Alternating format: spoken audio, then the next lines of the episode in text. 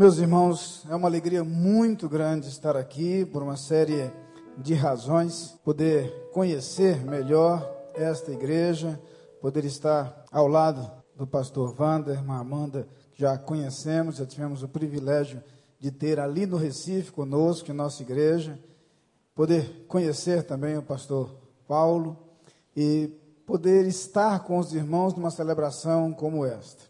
Venham acompanhado de minha esposa, Alice, eu queria que ela ficasse de pé.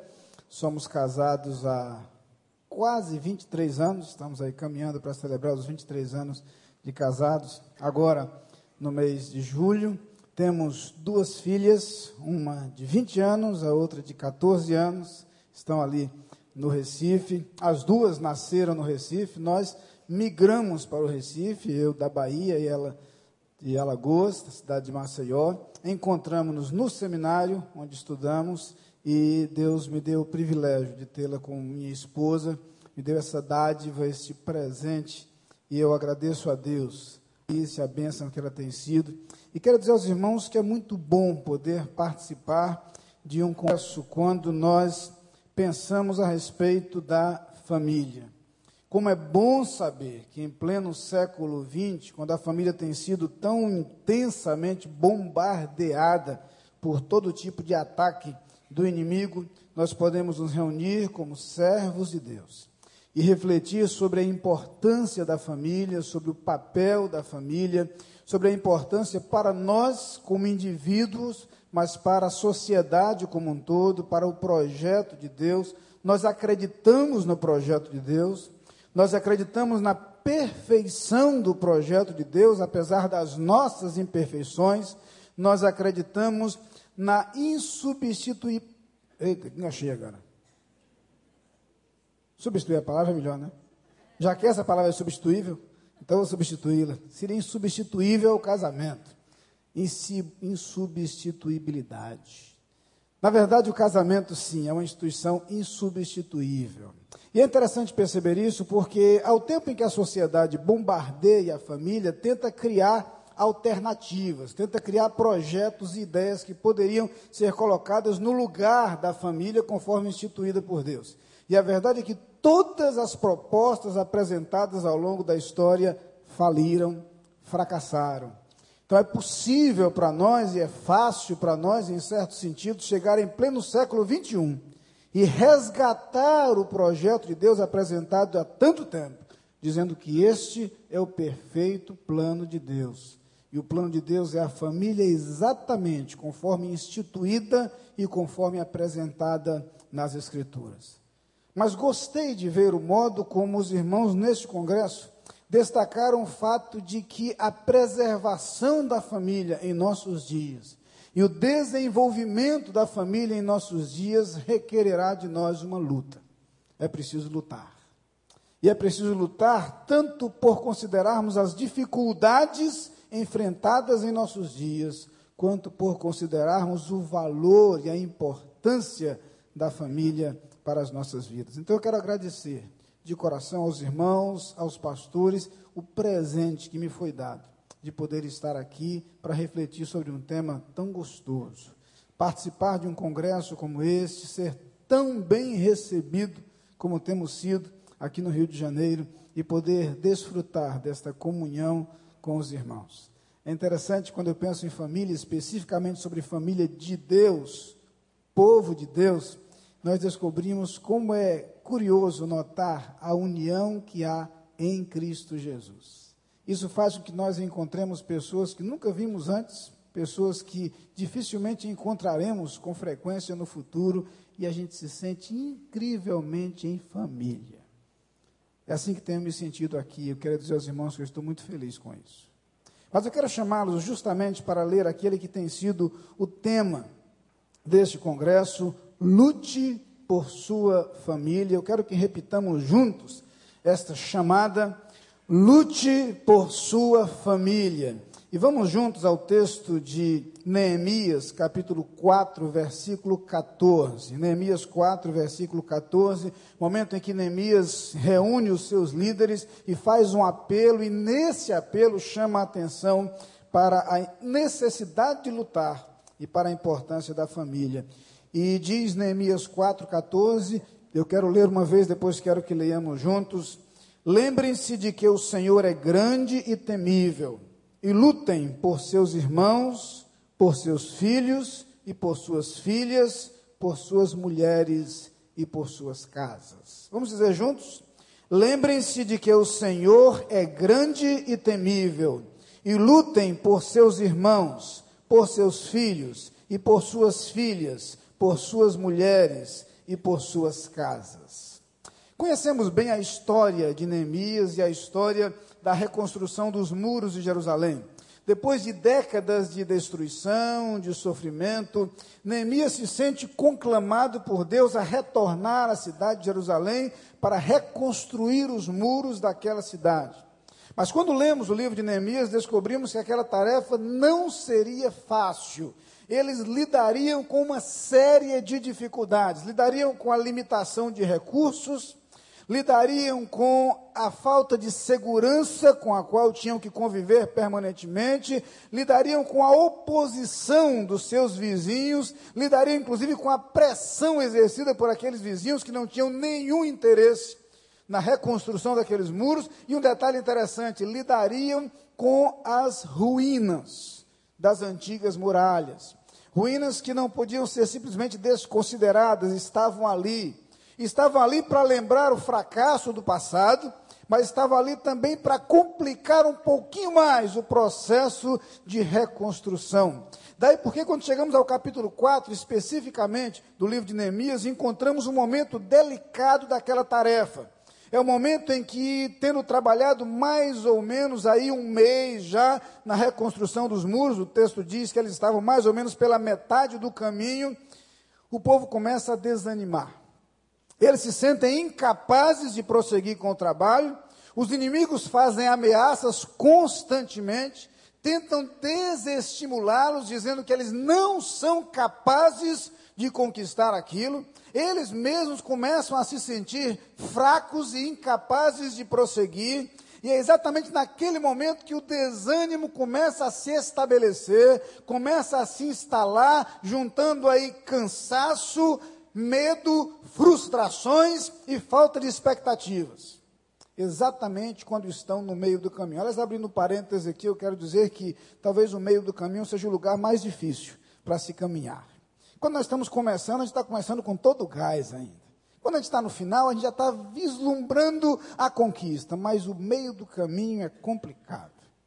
Eles estavam justamente no meio do processo de reconstrução do muro. E naquele momento o desânimo começa a tomar conta. E Neemias dá mostras de ser um líder extraordinário ao trazer uma série de recomendações. E nesse texto, ele destaca algo precioso para que aquele povo possa prosseguir. Ele canaliza o foco daquele povo na família. Sabedoria dada por Deus, estratégia divina. Já aconteceu em algum momento de sua vida em que você foi tentado a desistir e Deus o fez pensar em sua família? Já houve algum momento que você sentiu dificuldade para prosseguir, em alguma área de sua vida em que as complicações eram grandes, e exatamente no momento em que você era tentado a jogar a toalha, Deus colocou em sua mente, em seu coração, a lembrança de sua família. E exatamente ao pensar nos seus, você teve seu ânimo renovado, sua disposição restaurada, ou pelo menos sua responsabilidade retomada e naquele momento você sentiu que não tinha o direito de desistir. Você sentiu que precisava prosseguir, se não por si mesmo, mas pelos seus. É exatamente o que Deus faz neste caso. Ele usa Neemias como líder para chamar a atenção daquele povo para a importância da família. E é isso que eu quero colocar como ponto de partida nesse momento. Nós queremos pensar em nossas famílias. Mas mais precisamente, nós queremos focar a nossa atenção no casamento, no nosso relacionamento conjugal. Não sei quantos anos você tem de casado, se você está se preparando para se casar, eu sei que há pessoas que estão nesse processo. Se você está ainda em lua de mel, vivendo primeiros meses de casamento, alguns já há alguns anos, outros há décadas. Mas eu quero dizer uma coisa para você. Qualquer que seja o momento vivido por você em seu relacionamento conjugal, há lutas a serem travadas. E eu quero desafiá-lo, eu quero convocá-lo a encarar essa luta com disposição. Na hora de reconstruir os muros da cidade de Jerusalém, o povo tinha que lidar com algumas dificuldades. Mencionei brevemente os inimigos que tentavam intimidá-los, o medo de serem atacados, a sensação de incapacidade, a impressão de que eles não conseguiriam levar a cabo aquela obra, a frustração de não encontrar a resposta no ritmo e na velocidade que eles desejavam ver, e ainda a dificuldade de lidar permanentemente com as recordações dos fracassos do passado. Um dos grandes problemas da reconstrução é que quando nós estamos edificando num terreno limpo, nós não precisamos pensar nas ruínas do passado. Mas quando estamos a reconstruir, as ruínas nos remetem ao passado e invariavelmente fazem renascer em nosso coração a sensação de derrota, a sensação de perda, a sensação de fragilidade. Aquele povo, ao reconstruir os muros da cidade, precisava conviver permanentemente com as ruínas com as quais precisavam lidar. Quais seriam os inimigos a serem vencidos em nossa luta pelo casamento no século 21? O tempo não nos permitiria pensar em todos eles, mas eu quis pensar em alguns, quis destacar alguns. E queria começar, irmãos, por dizer que o primeiro inimigo a ser enfrentado, nessa luta a ser travada pelo nosso casamento, e aqui eu quero pensar no inimigo a ser, a ser vencido por cada um de nós individualmente. O primeiro inimigo é o egoísmo. Uma das grandes dificuldades do relacionamento conjugal é que nós somos egoístas. O nosso ímpeto natural, a nossa natureza, nos desafia, nos impulsiona a pensar em nós mesmos. Pensamos sempre em nós. Estava essa semana lá no Recife com uma equipe de norte-americanos que estavam trabalhando numa congregação nossa e eles estavam usando uma pulseira e então me deram uma pulseira como aquela de presente, explicaram que a pulseira era parte de uma campanha. E a pulseira tinha escrito I'm second. Eu sou o segundo. Então eu perguntei o que significa isso. É para me lembrar sempre de que Cristo é o primeiro. Eu jamais serei o primeiro. Eu preciso tirar de minha mente, do meu coração, o conceito de que eu sou o primeiro. Já ouviu alguém dizendo primeiro eu, segundo eu, terceiro eu? É exatamente esta a proposta natural do homem, por conta de nossa pecaminosidade. Nosso ímpeto natural, nosso impulso natural, nossa tendência natural é assumir uma postura egoísta diante da vida e egoísta diante dos outros. O que nós desejamos é que as coisas girem em torno de nós é que as circunstâncias girem em torno de nós, e honestamente falando, que as pessoas girem em torno de nós. Nossa tendência natural é agir dessa forma, e quando nós somos conclamados a viver a experiência da vida familiar, o primeiro inimigo a ser vencido é o egoísmo. A primeira coisa a ser superada é esta tendência natural. É por isso que, de forma até chocante, na carta aos Efésios nós lemos a seguinte proposta. A gente não gosta muito desses textos, mas o versículo 22 diz: Vós, mulheres, sujeitai-vos a vossos maridos como ao Senhor. E o verso 25: Vós, maridos, amai as vossas mulheres, como também Cristo amou a igreja e a si mesmo se entregou por ela. Mulheres, abram mão de sua vontade, de seu desejo, e ouçam a seu marido. Maridos, abram mão de sua vida. Dediquem-na às suas mulheres. A proposta da palavra de Deus é que vivamos uma vida na qual consigamos abrir mão do nosso desejo, da nossa tendência natural e nos preocupemos com o outro. Assisti a um filme outro dia e uma cena chamou a minha atenção. Um marido muito preocupado começava a fazer alguma coisa para agradar a sua esposa. Então o companheiro disse: Você está fazendo tudo isso só para agradá-la? E ele disse: Believe me, happy wife, happy life. Esposa feliz, vida feliz. E quem é casado sabe disso. Nós não conseguiremos ser felizes no relacionamento conjugal, a menos que o outro seja. Nós não conseguiremos construir a nossa felicidade sem que nos empenhemos na felicidade do outro.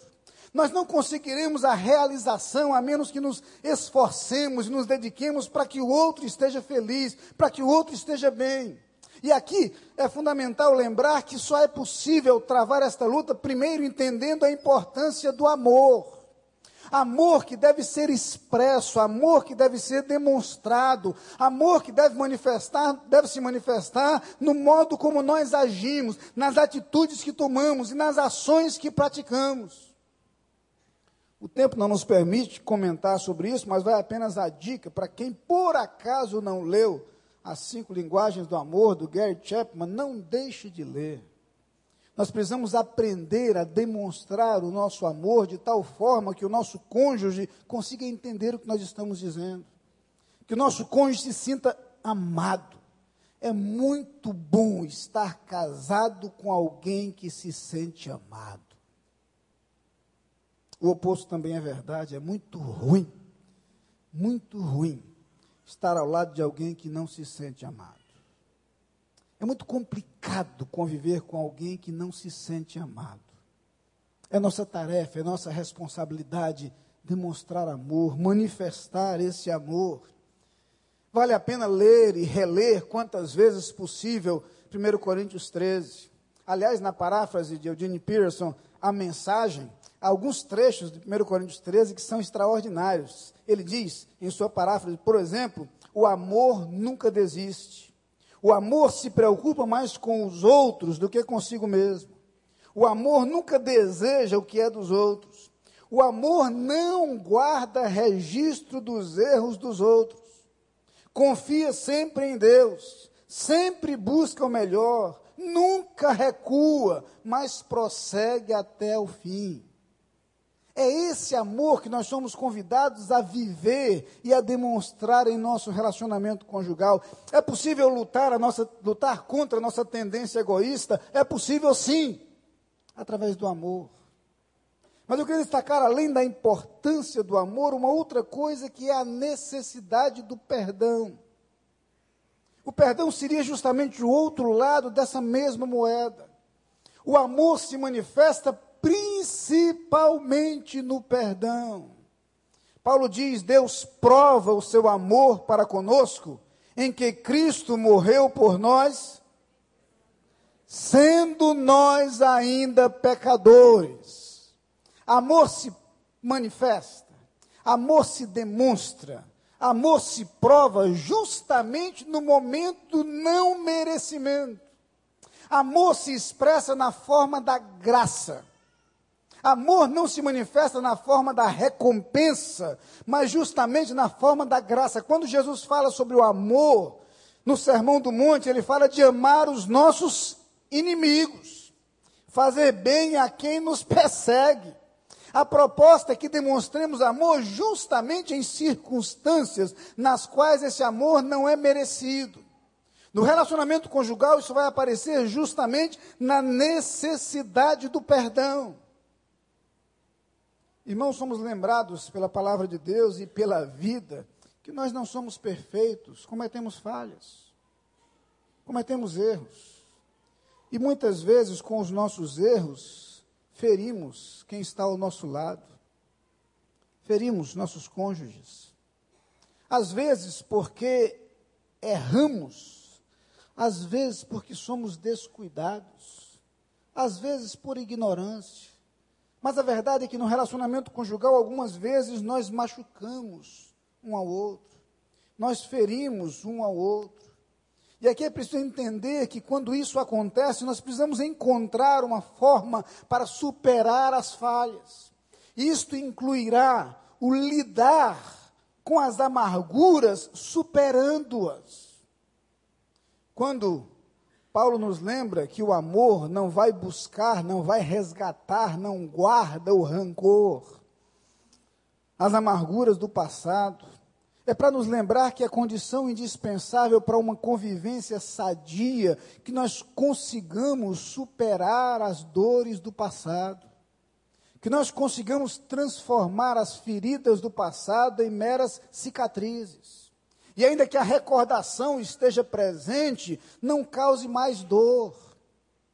Lembro-me de uma história que li de um garotinho que conversava com sua mãe, eles passeavam num pequeno barco, e o garoto se lembrou de uma coisa que sua mãe sempre dizia, e disse: Mamãe, você me disse que quando Deus perdoa os nossos pecados, Ele lança no fundo do mar.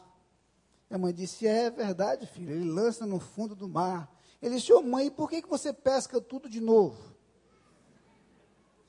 Às vezes nós nos tornamos especialistas em buscar e trazer lá do fundo aquilo que deveria estar sepultado há muito tempo aquilo que deveria ter sido esquecido há muito tempo, e nós sofremos de novo. Nós vemos a experiência do ressentimento. ressentimento é justamente um sentimento repetido. É sentir as dores que deveriam ter sido apagadas, que deveriam estar no passado. E quando a palavra de Deus nos diz na carta aos Hebreus que nós não devemos permitir raiz de amargura em nosso coração, é porque a amargura é assim, ela cria raízes. Enganam-se os que acham que a amargura passa com o tempo, de jeito nenhum. Ela se enraiza.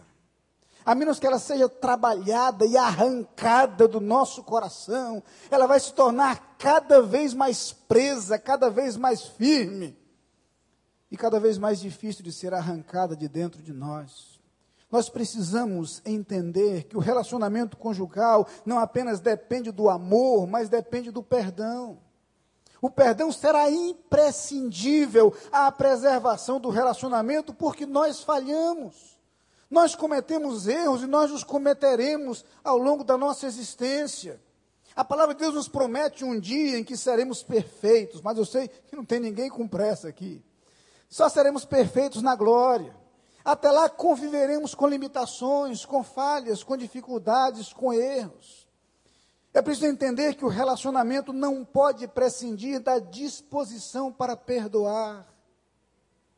E perdoar não significa apagar da memória o que aconteceu, porque as cicatrizes permanecerão, mas significa deixar de sentir a dor que sentimos no passado.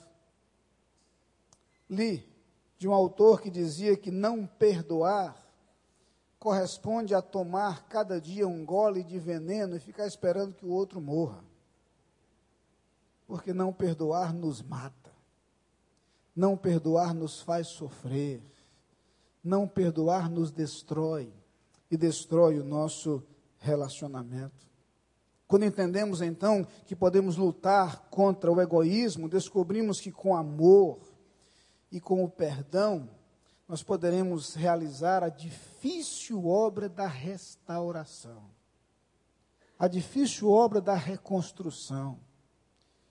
Até porque o relacionamento será sempre um processo de reconstrução de algumas coisas que estão feridas, estão destruídas, estão machucadas. Algumas rachaduras que começam a aparecer e que, se não bem cuidadas, devida e rapidamente se tornarão problemas ainda maiores. Ou algumas vezes, quando temos que lidar com verdadeira destruição, com verdadeiros terremotos, que simplesmente acabam com o lar. E nós temos a tarefa difícil de reconstruir e de restaurar. Restaurar é possível quando nós conseguimos lutar contra o egoísmo. Mas eu queria mencionar um outro inimigo com o qual precisamos lutar na tentativa de preservar e desenvolver nosso relacionamento conjugal. Se nós precisamos lutar contra o egoísmo, também precisamos lutar contra as influências externas.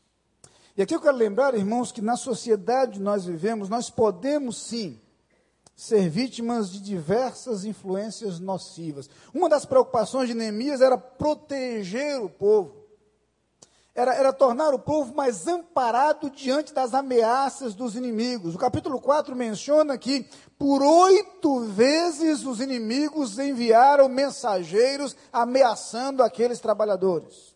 Eles estavam reconstruindo os muros de uma cidade que estava totalmente exposta, totalmente vulnerável, totalmente à mercê dos ataques dos inimigos. E para intimidá-los, os seus inimigos não apenas enviavam mensagens dizendo que eles não conseguiriam fazer aquilo, mas começavam a dizer que iriam atacá-los. Quando eles não esperassem, eles iriam chegar. As ameaças começam a intimidar o povo. Neemias percebe que os inimigos começam a dificultar a continuação do trabalho, a continuação da obra.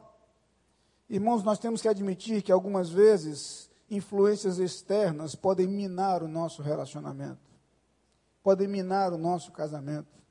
E aqui eu me refiro a influências externas numa visão macro, mas também numa visão pessoal. Quando eu falo das influências na visão macro, eu me refiro à situação e ao contexto social no qual nós vivemos. Gosto de perceber a preocupação de Josué. No último capítulo do livro de Josué, Josué chama o povo a um compromisso. É onde nós encontramos aquela declaração extraordinária: Eu e a minha casa serviremos ao Senhor. Vou falar um pouquinho mais sobre isso amanhã. Mas quando Josué fala sobre isso, ele faz questão de chamar a atenção do povo para o fato de que eles estavam rodeados de povos que não serviam ao Senhor. Por isso ele diz, no versículo 15: Se vos parece mal aos vossos olhos servir ao Senhor, escolhei hoje a quem servais, se aos deuses a quem serviram vossos pais que estavam da além do rio, ou aos deuses dos amorreus em cuja terra habitais. Vocês podem escolher seguir a esses deuses que estão aí, porém eu e a minha casa serviremos ao Senhor. E quando aquele povo diz que deseja servir ao Senhor, Josué deixa claro que para servir ao Senhor eles precisavam se livrar daquela influência externa.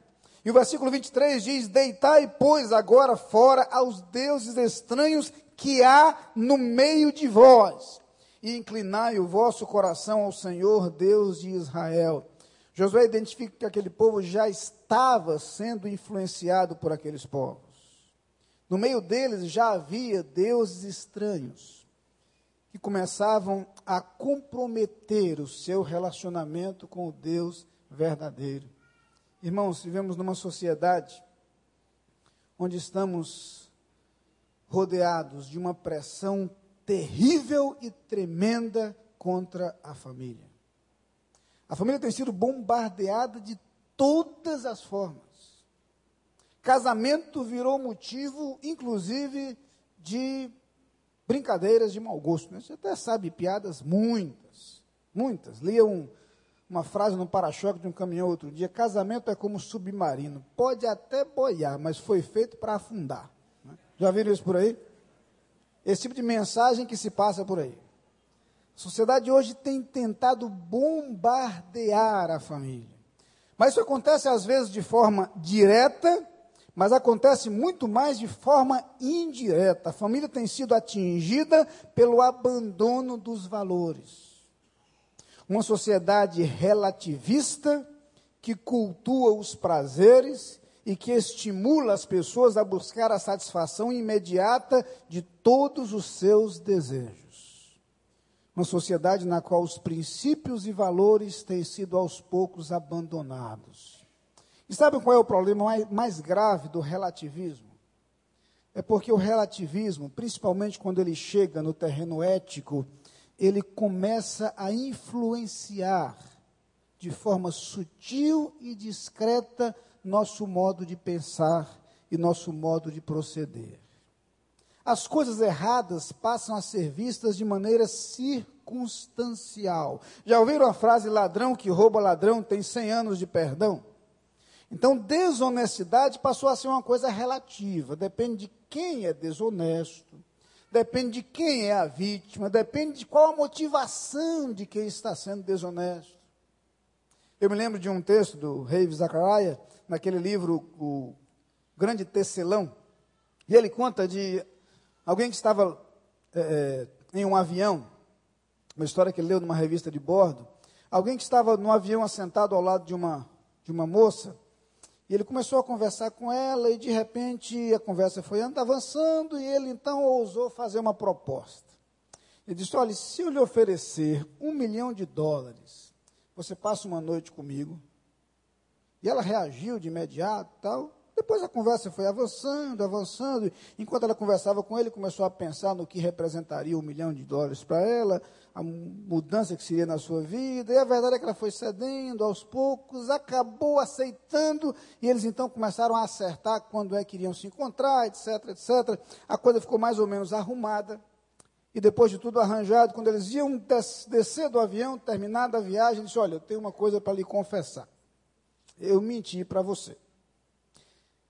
Eu não tenho um milhão de dólares. Agora, você sairia comigo por 10 dólares? Ela disse: Você está louco? Você está pensando que eu sou o quê? Ele disse: Não, o que você é, eu já sei. Agora é só uma questão de preço. Mas percebem como o errado pode ser visto de uma forma diferente a depender das cores com que ele é pintado. Quando a Bíblia nos lembra, ai dos que ao mal chamam bem e ao bem chamam mal, traz-nos um alerta incrivelmente presente em nossos dias. E nossas famílias têm sido vítima, vítimas desse contexto, dessa circunstância. A mídia tem atingido fortemente as nossas famílias.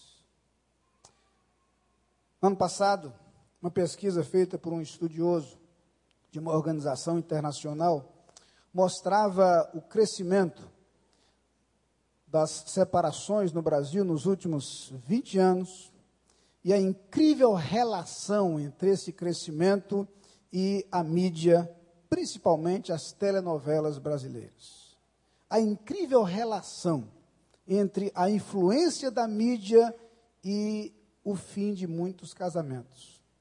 A verdade é que o que nós descobrimos é que a mídia tem minado as nossas famílias, pregando, ensinando o sexo fora do casamento, estimulando o adultério de diversas formas, estimulando o comportamento homossexual, hoje chamado de homoafetivo, e agora a adoção de filhos por pares homossexuais, homoafetivos. A mídia tem sido um terrível instrumento do inimigo na destruição da família e na destruição do casamento. Lembro-me que há alguns anos, num programa intitulado Você Decide, havia uma história de um, uma pessoa casada que era tentada a ter um caso extraconjugal com uma vizinha. É óbvio, não precisa dizer que a vizinha era mais bonita, muito mais bonita que a esposa, muito mais simpática que a esposa, tudo feito dessa forma, né? muito mais agradável que a esposa. E aí a história começava a caminhar nessa direção para que ele tivesse a oportunidade de ter um relacionamento extraconjugal. Sua esposa viaja. Para ficar mais fácil ainda a opinião pública ser favorável ao caso extraconjugal, eles começam a insinuar que a esposa poderia ter alguma amizade com alguém, ter conhecido alguém lá também na viagem, como mais uma forma de incentivar. Em determinado momento, o apresentador do programa não foi mais discreto, foi explícito. Você vai votar se ele vai ter um relacionamento extraconjugal ou não. Você não acha que um relacionamento como esse vai fazer bem para o casamento? Não acha que vai ser melhor, vai ajudar o relacionamento, vai estimular, o amor vai aumentar, a paixão vai crescer? Você não acha isso? E a coisa era colocada dessa forma. Curiosamente, naquele programa, havia três opções. Uma delas, que o indivíduo deixasse a esposa definitivamente vivesse com a outra. Segunda opção, que ele tivesse um caso temporário com a outra. E terceira opção, que ele continuasse fiel à esposa. Como havia três opções, a opção vencedora acabou sendo a opção da fidelidade. Mas se você somasse as outras duas, é claro que a maioria teria votado pela infidelidade. Mas só para dar um exemplo do modo como nós começamos a assimilar determinados conceitos, determinadas ideias, e começamos a aceitar esses pensamentos como aplicáveis à nossa experiência. A palavra de Deus nos mostra no livro dos Juízes o resultado da infidelidade do povo de Israel. Embora alertado por Josué, o povo desobedece ao Senhor. O povo se deixa influenciar pelas nações vizinhas. O último versículo do livro dos Juízes diz que cada um fazia o que vinha na cabeça. E assim o povo enfrenta terríveis sofrimentos, terríveis dores e grande destruição por sua infidelidade ao Senhor. Eu quero lhes dizer que se nós não lutarmos contra as influências externas no nosso casamento, nosso casamento pode ser minado ou destruído. Não apenas precisamos lutar contra um inimigo interno, que é o nosso egoísmo, mas precisamos lutar contra as influências externas que muitas vezes podem minar o nosso relacionamento conjugal. Conceitos e ideias que começam a ser ouvidas e assimiladas por nós, seja pelo rádio, pela televisão, pelas conversações, pela internet, por tantos outros meios. E nós nos deixamos levar por esta influência. Mas eu queria avançar um pouquinho mais e dizer que há um terceiro inimigo contra o qual precisamos lutar. Se precisamos, e aqui me refiro ao meu compromisso pessoal, lutar contra o egoísmo, lutar contra as influências externas que podem ser nocivas ao meu relacionamento conjugal, eu preciso lutar contra a tentação. A palavra de Deus muitas vezes nos adverte quanto ao fato de que nós somos livres em Cristo Jesus. Não somos mais escravos do pecado. Temos agora a possibilidade de vencer o pecado ou de ceder à tentação. Deus nos concede a possibilidade e a força para vencer. A palavra de Deus nos diz claramente que Deus é fiel e com a tentação virá sempre o escape. Haverá sempre a possibilidade de resistir. Tentação irresistível é invenção do diabo, a expressão que vem da cabeça dele. Não existe isso. Para o servo de Deus, sempre haverá a possibilidade de vencer. Sempre haverá a possibilidade de resistir. O problema está no modo como nós lidamos com a tentação. Ouvi certa vez a história de um indivíduo que estava um pouquinho acima do peso, e na verdade ele chegava todo dia no, no trabalho dele com um pacote de pães, doces, uma série de coisas que ele comia durante todo o tempo do expediente. E aí, obviamente, não deu outra, estava sempre acima do peso. Depois de muito esforço, muita conversa, muitos conselhos, ele chegou um dia no trabalho e disse que iria finalmente mudar de atitude. Os dias começaram a passar, uma semana, duas semanas, e ele estava visivelmente mais magro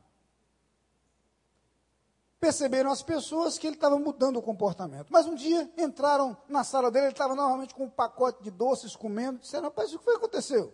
Não tinha visto mais você assim. Ele disse é o seguinte, eu tinha decidido que ia fazer uma dieta. O meu problema é que no caminho de casa para o trabalho, eu passo na frente de uma delicatessen extraordinária. É um negócio assim, se eu parar ali, eu não aguento. Aí pronto, eu chegava todo dia aqui com um pacote cheio de comida, ficava o tempo todo comendo. Eu descobri então que o jeito era ir por outro caminho. E eu comecei a ir por outro caminho. Faz duas semanas que eu não passava por ali, eu passava por outro caminho, eu vinha todo dia para o trabalho sem problema nenhum. Hoje, eu resolvi fazer um teste. E aí eu resolvi passar pelo meu caminho antigo. Mas eu orei. Eu disse, Senhor, se o Senhor quiser que eu pare no delicatessen, eu te peço que tenha uma vaga para eu estacionar. Se não tiver, eu vou embora. E não é que tinha uma vaga na porta da delicatessen na oitava vez que eu passei.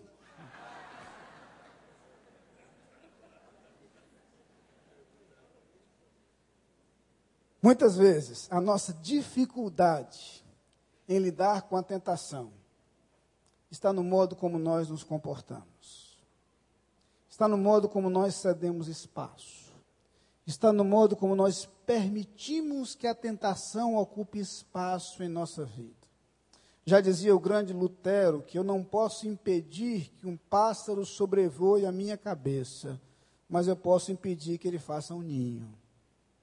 Não posso impedir que um pensamento ruim passe por minha mente, mas eu posso impedir que ele encontre espaço na minha mente. Irmãos, todas as vezes que nós permitimos que coisas negativas encontrem algum espaço em nossa vida, nós começamos a abrir terreno para que a tentação mine nossa resistência e nos induza à queda. No que se refere especificamente ao relacionamento conjugal, permitam-me focar no problema do relacionamento sexual.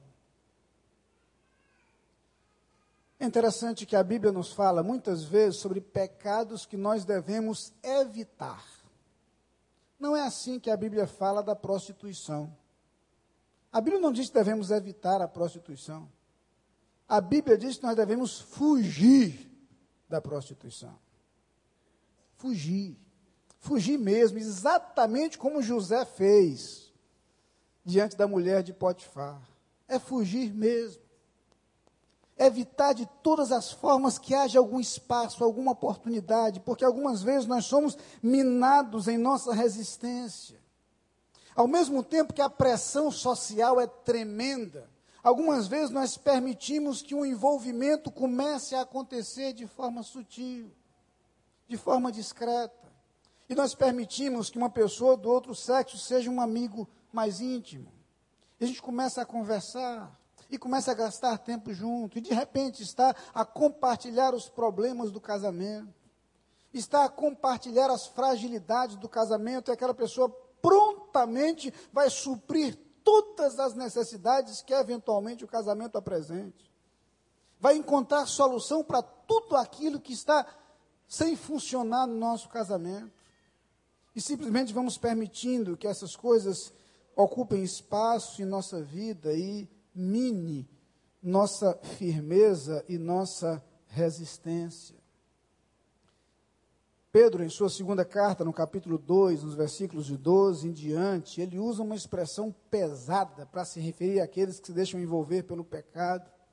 Fala daqueles que, como animais irracionais, que seguem a natureza, feitos para serem presos e mortos, blasfemando do que não entendem, perecerão na sua corrupção, recebendo o galardão da injustiça, porque tais homens têm prazer nos deleites cotidianos, nódoas são eles e máculas, deleitando-se em seus enganos quando se banqueteiam convosco, tendo os olhos cheios de adultério e não cessando de pecar, etc, etc, etc. Irmãos, algumas vezes nós permitimos que determinadas coisas minem nossa resistência e nós cedemos espaço para a tentação. Irmãos, é terrível perceber o modo como os relacionamentos extraconjugais têm trazido tanto sofrimento. Tanto sofrimento. Sofrimento para todos os envolvidos. Sei que os pastores, meus colegas, sabem disso. O que nós temos ouvido nos gabinetes pastorais, de dores, de feridas, de mágoas, de tristezas, de coisas que claramente demonstram que não vale a pena permitir que o nosso relacionamento seja ferido permanentemente pelo descuido diante da tentação. Sofrimento para os cônjuges, sofrimento para os filhos, sofrimentos para os familiares, feridas terríveis, dores terríveis, mágoas difíceis de ser superadas, amarguras, angústia, depressão, destruição. Ah, irmãos, se nós queremos lutar pelo nosso casamento, não há dúvida de que um dos aspectos dessa luta é a luta contra a tentação. E para isso precisamos nos munir da armadura de Deus, nos fortalecer. A Bíblia nos concede essa garantia: resistir ao diabo e ele fugirá de vós. É verdade, sim, o diabo, nosso adversário, anda em derredor, bramando como leão, buscando a quem possa tragar, mas ele está ao redor, não dentro de nós. Maior é o que está em nós do que o que está no mundo. Nós temos e sempre teremos a possibilidade de ser vencedores temos e sempre teremos a possibilidade de buscar em Deus a força que nós não encontraremos em nós mesmos, mas que Ele nos assegura, Ele nos garante, Ele nos promete em Sua palavra. Haverá sempre a possibilidade de resistir às tentações e preservar o nosso casamento, preservar o nosso relacionamento. Poderia mencionar outras áreas da vida nas quais somos tentados, mas eu queria ficar por aqui. Dizer aos irmãos que o que nós precisamos é lutar. Lutar contra o egoísmo que muitas vezes nos induz a agir pensando em nós e não no outro. A lutar contra as influências externas que tantas vezes têm sido nocivas e prejudiciais. Afinal de contas, bem-aventurado é o homem que não anda segundo o conselho dos ímpios não se detém no caminho dos pecadores, nem se assenta na roda dos escarnecedores, antes tem o seu prazer na lei do Senhor, e na sua lei medita de dia e de noite. Possamos ter ousadia e coragem para lutar contra o pecado. Lutar contra o pecado. Encontrando em Deus a força para resistir à tentação. Todas as vezes que eu penso no casamento, e na beleza dessa instituição, eu me lembro daquela antiga música, certamente conhecida de vocês, composta pelo Padre Zezinho e cantada por ele. Utopia. E ele cantava das muitas coisas do meu, do meu tempo de criança, guardo vivo na lembrança o aconchego do meu lar. No fim da tarde, quando tudo se aquietava, a família se ajuntava lá no alpendre a conversar. Meus pais não tinham nem escola e nem dinheiro. Todo dia, o ano inteiro, trabalhavam sem parar. Faltava tudo, mas a gente nem ligava. O importante não faltava: seu sorriso, seu olhar. Eu tantas vezes vi meu pai chegar cansado, mas aquilo era sagrado. Um a um ele afagava. E perguntava quem fizera a estripulia, e mamãe nos defendia, e tudo aos poucos se ajeitava. O sol se punha, a viola alguém trazia, todo mundo então pedia para o papai cantar para a gente. Desafinado, meio rouco e voz cansada, ele cantava mil toadas, seu olhar ao sol poente. Passou o tempo. E hoje vejo a maravilha de se ter uma família quando muitos não a têm. Agora falam, na época do desquite, do divórcio, o amor virou consórcio, compromisso de ninguém. Há tantos filhos que, bem mais do que um palácio, gostariam de um abraço e do carinho entre seus pais. Se os pais amassem, o divórcio não viria. Chame a isso de utopia. Eu a isso chamo paz. Nessa bela canção, ele nos lembra alguma coisa da qual nós não podemos nos esquecer. A influência que os pais exercem sobre seus filhos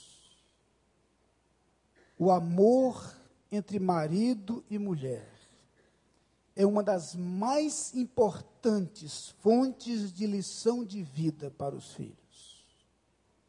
É uma das mais preciosas referências na vida de alguém que está em processo de formação e de desenvolvimento. Uma referência que marcará permanentemente a vida dos nossos filhos. Se não for suficiente lutar por vós, lutem por vossos filhos.